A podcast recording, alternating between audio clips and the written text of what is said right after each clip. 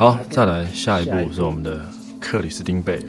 美国杀人魔，这真的是邪典电影的口袋名单之一啊！克里斯汀贝尔一直以来都是这个状态，嗯，因为其实我们那个时候在准备的时候，我们其实搞错了一个，也不算搞错，就是因为上映的日期的关系，我们我们是一定都要找演蝙蝠侠之前，对。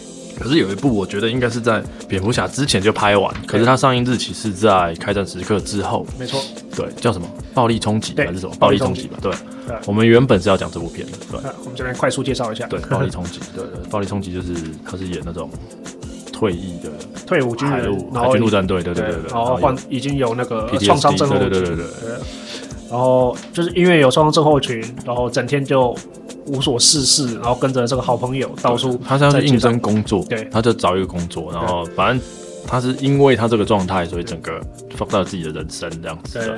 然后里面他就演，他很会演这种 white trash。因为我第一次对他有印象是那个《杀戮战警》。对。Samuel Jackson 那个，他他就是演一个这种的，就几乎是跟美国美国杀人魔一模一样，一模一样的，啊，就是一模一样，真的是这样子。对啊。那然后克里斯汀贝尔应该算是。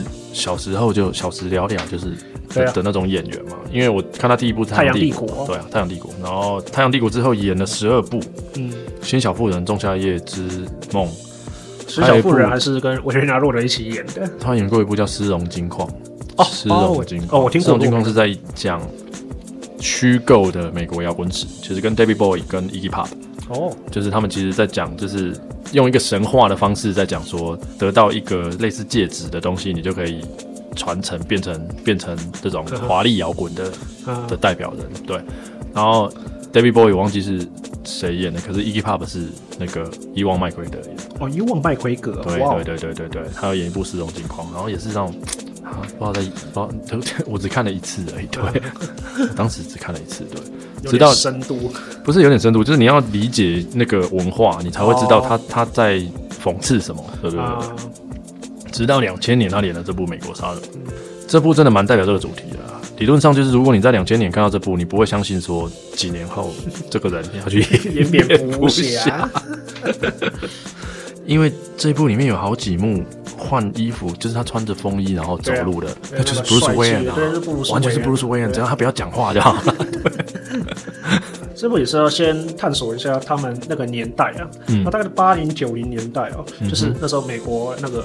那个经济非常蓬勃发展，啊，企业啊，公司啊，赚钱赚到手软啊，人民对于物资的满足、艺术品的追求、对社会议题的探索、国际间的互动，巴拉巴拉巴拉的，就是有各式各样的无限的膨胀，然后也口袋的满满，然后开始不疯狂的来包装自己，嗯住豪宅、开好车，他就看起来一片的美满荣华的繁华的模样。嗯哼，但这是金续其外，败絮其中了。嗯，因为在过度追求这些这这些表。面的东西的时候，人人心的压力非常的庞大，嗯，所以在那个时候也是，就是那个时候的人民们，美国人民们其实是内心是很彷徨、无助和焦虑的，而是在这个，就是在这个环境背景之下，他创造出这样的故事。因为它里面也叫 Bellman 嘛，Patrick Bellman，他们是那种应该是并购业吧。华尔街里面的那种类似并购业，因为因为我其实看到最后都不知道他们到底在干嘛，就是所有人都是副总经理，对，全部人都是副总，然后然后所有穿着打扮都一模一样。重点是他们。都没有来工作，对，都没来工作。每天上班就是今天午餐要吃什么？午餐吃什么？谁订得到哪一间店？谁可以怎样？然后我们要去哪里？这样谁可以拿到 cocaine？然后怎样？无微不微就这种。然后在表现。它里面有一部后来被弄成迷音，有一段戏啊，在比名片那个啊，他们不是在比说这个名片烫金字体，然后怎样？然后我的台子是什么？的。后来被弄成迷音，你知道迷音是什么？他在比宝可梦的卡片。是把那些名片全部换成宝可梦。反正就是过度过度的自由和放任资本主义，只是那个年代非常盛行的。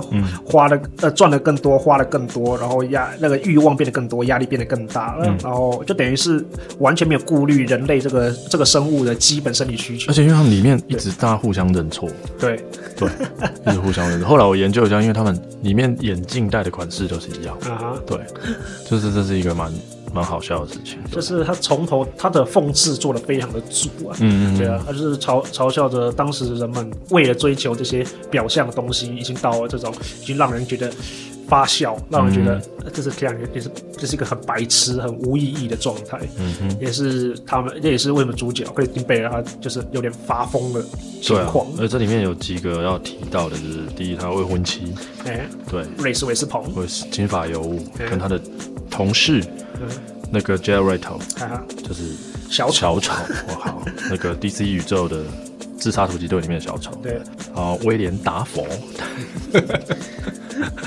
对，蜘蛛人、绿恶魔，太多了，太多了。等一下灯塔也会介绍。对啊，然后再来就是，我觉得有一幕我印象最深刻，就是他全裸，只穿着球鞋，然后拿电锯在追杀那个 追杀那个妓女，对对对对对，当时也会让我觉得。如果你是 casting 的说我们哎，我们来找到当那个世界蝙蝠侠，好不好？这个这个全这个全裸穿球鞋的家伙，那一幕真的超超级超级冲击、震撼以及冲击，对对对，它里面那个笑容就是就是完全满的压抑、虚伪，然后那种病态，然后因为他他其实留了一个非常非常多解释的结局啊，就是到底结局是怎样，是一个。迷雾就是到底是这件事有没有发生还是怎样？后来我有看访谈，导演是说他是真的有杀人，可是可能他只是故意留了一个伏笔，让大家自己去想这样子。就有的人会认为主角阿斯就是发疯，所有东西都纯粹就是他的这些自己邪恶邪恶。因为他后面营造的有点像这样。对，没有错，对对对，就是像他朝警车开了几枪，然后警车就爆炸。对，然后以及他后来跟他的律师坦诚这所有的罪行，所以他律师以为他在开玩笑。然后再来就是他用来。装那些尸体，藏那些尸体的公寓，对，就后来就要被卖掉。我我自己的解读啦，我是觉得是说他是他是在嘲笑着，其实所有人都疯了，就是大家都心照不宣的，就是 OK，你疯了，我也疯了，然后呃，我们彼此都知道这一点。我我我知道，对了，这个这个有好像有这个解释的，对，就是各自过好各自的，然后不要打扰彼此。好，OK，好好好，我知道你搞砸了，OK，我 cover 你掉吗？cover 掉，对对对对，不然会怎么？不然克里斯汀贝尔这个美国杀人魔，我觉得是蛮经典的，真的很经典，真的是蛮经典。接下来就是查克版本的中老年蝙蝠侠邦艾弗列克。邦艾弗列克比较特别，因为他你说枪片的定义，夜魔侠算枪片。夜魔侠一个，我我不会把它定义为枪片，他只是看起来很枪，对，对，他是认真的。可是因为他本身才真的蛮强，因为我这边的资料就是他有他有得过金川美奖。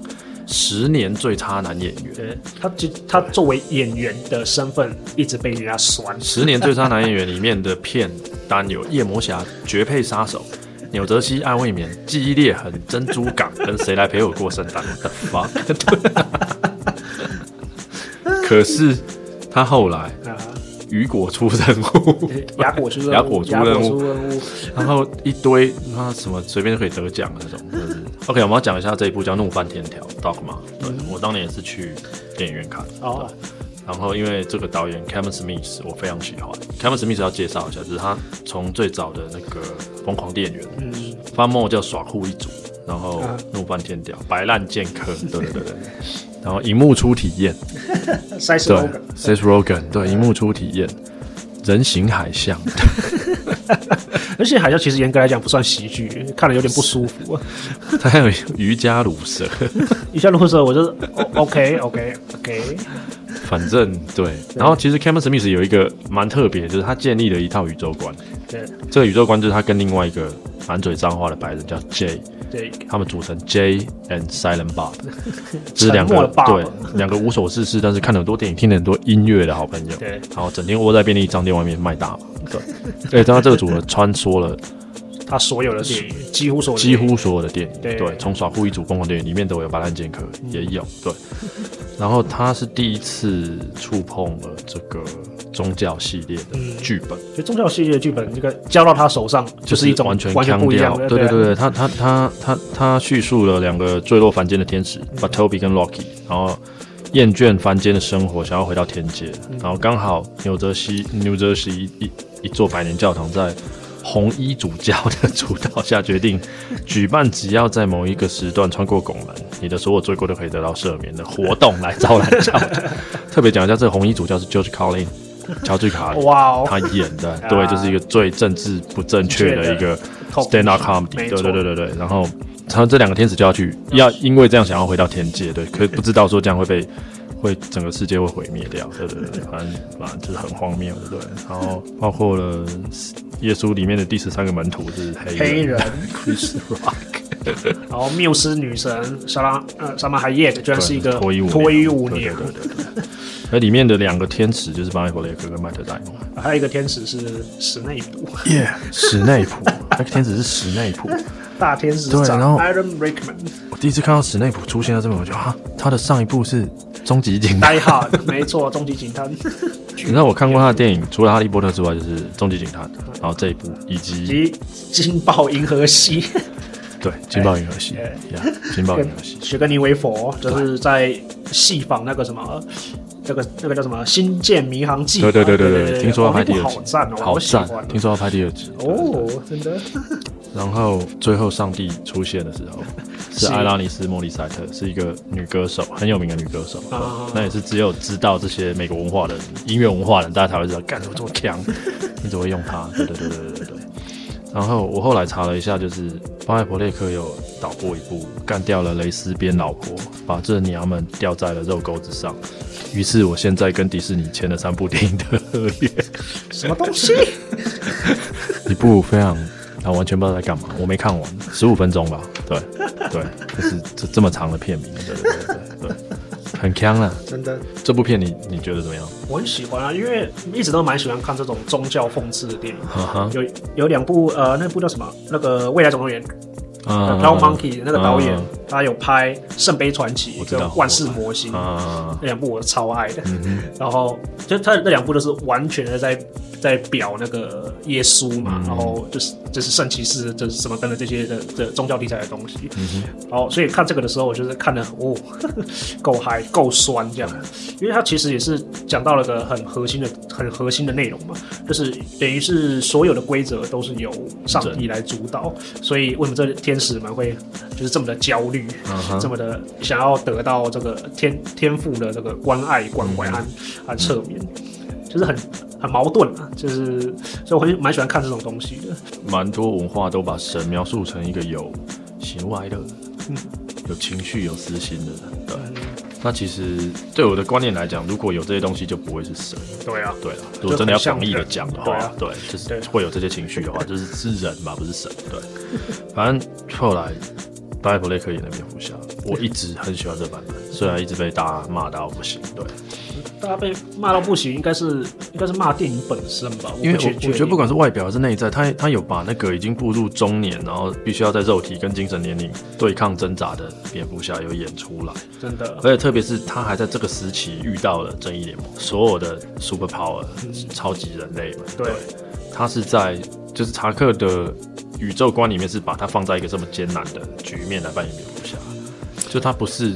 盛年时期的蝙蝠侠，对，他已经是步入中年之后了，对，他已经有点力不从心，对，可是要从要当呃这群是这这群超人类的领导者，leader，对，对，对对对，然后反正也不重要，因为也不见了，也不见了，一样啊，OK，我们的最后一部罗伯派丁森，灯塔，灯塔，对。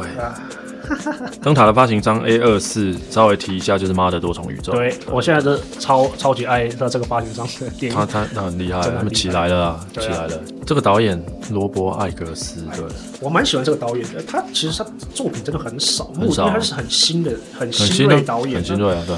因为他现在也才只有三部、三四部。女巫，女巫，二零一六年的女巫那部就是捧红了泰亚安的 Joey 嘛，就是他的处女作，也是导演的处女作。嗯哼，然后接着就是灯塔，然后再来就是北方人，就这就是三部电影。嗯哼。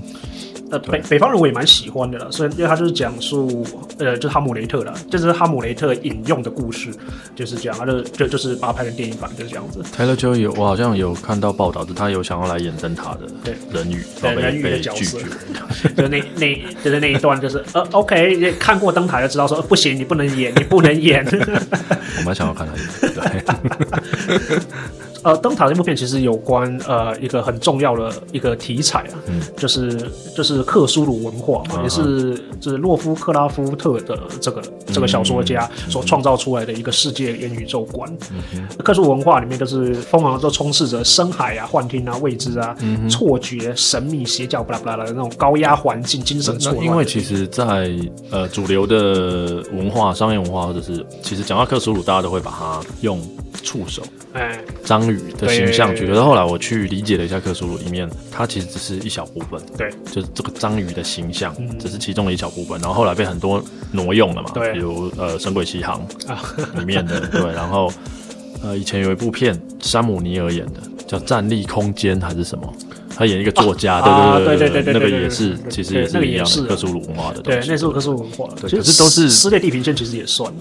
哦，这个我倒不知道，对，也也可以被包含在一部分，因为它其实它虽然没有深海，就是可它有就是这种这种你不知道没有形体的，对对对，没有形没有一个具象的一个恐怖的存在，但就是就是陷入这种。世界地平线我我蛮喜欢的，很赞啊，非常超级可怕的一部片，对。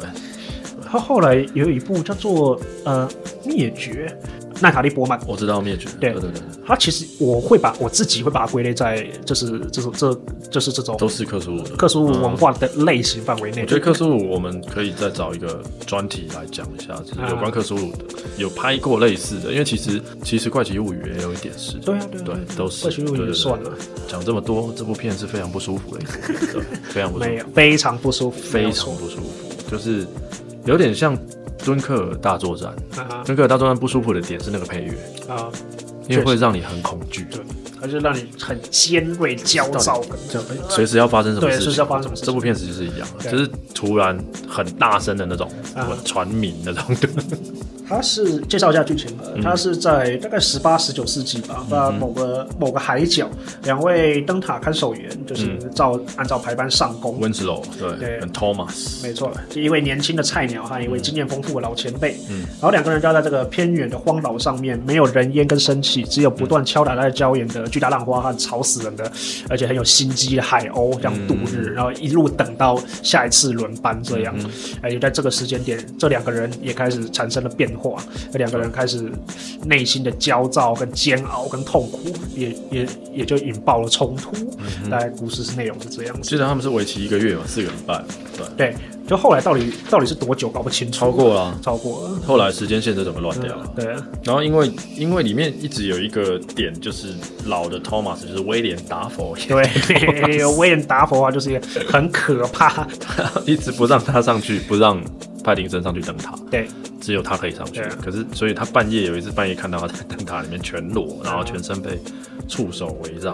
啊，对，然后反正从那一次之后，他就开始看到奇怪的异象，什么半裸的美人鱼啊，只剩一颗头的尸体啊。然后我觉得时间线的概念也在这边，就是他们两个开始酗酒之后就。因为他们中间有一段开始喝那个工业酒，对对，就是整个已经是精神错乱、精神错乱的状态。我觉得这边也可以集中解读，因为那个罗伯·帕金森原本在他的床上发，还是某个地方发现那个雕像，雕像嘛，对不对？